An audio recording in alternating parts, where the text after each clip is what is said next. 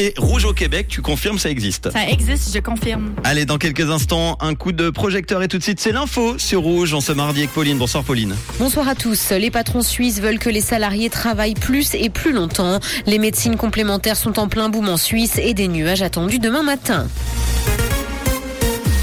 Les patrons suisses veulent que les salariés travaillent plus et plus longtemps. L'Union patronale suisse propose huit mesures qui ont fait violemment réagir la gauche pour lutter contre la pénurie de personnel qui frappe le pays.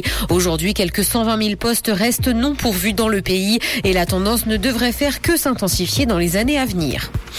Les médecines complémentaires sont en plein boom en Suisse. Près de 40% de la population y a recours au moins une fois dans l'année. C'est ce que montre la dernière enquête suisse sur la santé de l'OFS. Ces médecines complémentaires regroupent l'hypnose, l'acupuncture, mais aussi l'homéopathie. Cet engouement s'est d'ailleurs amplifié pendant la pandémie. Par ailleurs, depuis 2009, certaines de ces médecines alternatives sont remboursées par l'assurance de base. La naturopathie est par exemple reconnue et encadrée par l'État. Le CHUV manque de salles d'accouchement. L'hôpital universitaire vaudois n'aurait pas assez de salles pour faire face à l'explosion des accouchements, selon le rapport de la commission de gestion du Grand Conseil. Il manque 3 à 4 salles au CHUV pour être aux normes suisses. Les travaux de construction de la nouvelle salle d'opération pour les urgences obstétricales ont pris du retard à cause du Covid.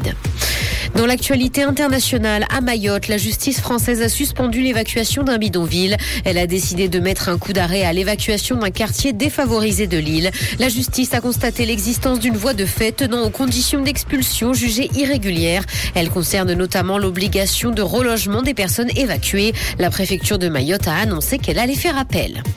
Le Mac OLED et les iPads pliants sont toujours d'actualité. Ces produits de la marque à la pomme devraient arriver dans le commerce dans le courant de l'année 2026.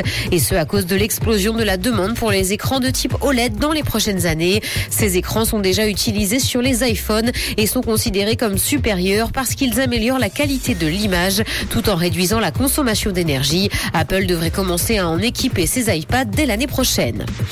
Musique, Zendaya a surpris ses fans en faisant son grand retour sur scène à Coachella. La comédienne star de la série Euphoria a fait son premier retour à la chanson en 8 ans en rejoignant le rappeur Labyrinthe ce samedi. Elle a chanté avec lui le titre I'm Tired qu'ils ont coécrit ensemble pour la saison 2 d'Euphoria. Zendaya avait sorti son premier album en 2013 mais s'est rarement produite sur scène depuis. L'an dernier, elle avait d'ailleurs confié vouloir revenir à la musique.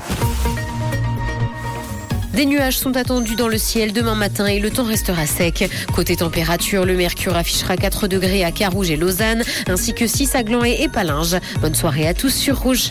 C'était la météo, c'est Rouge. Merci Pauline. 4 degrés demain matin. On n'y est pas encore hein, l'été. Hein. Euh, bon, on va déjà passer le printemps, ça sera bien. 18h03. On te retrouve tout à l'heure à 19h pour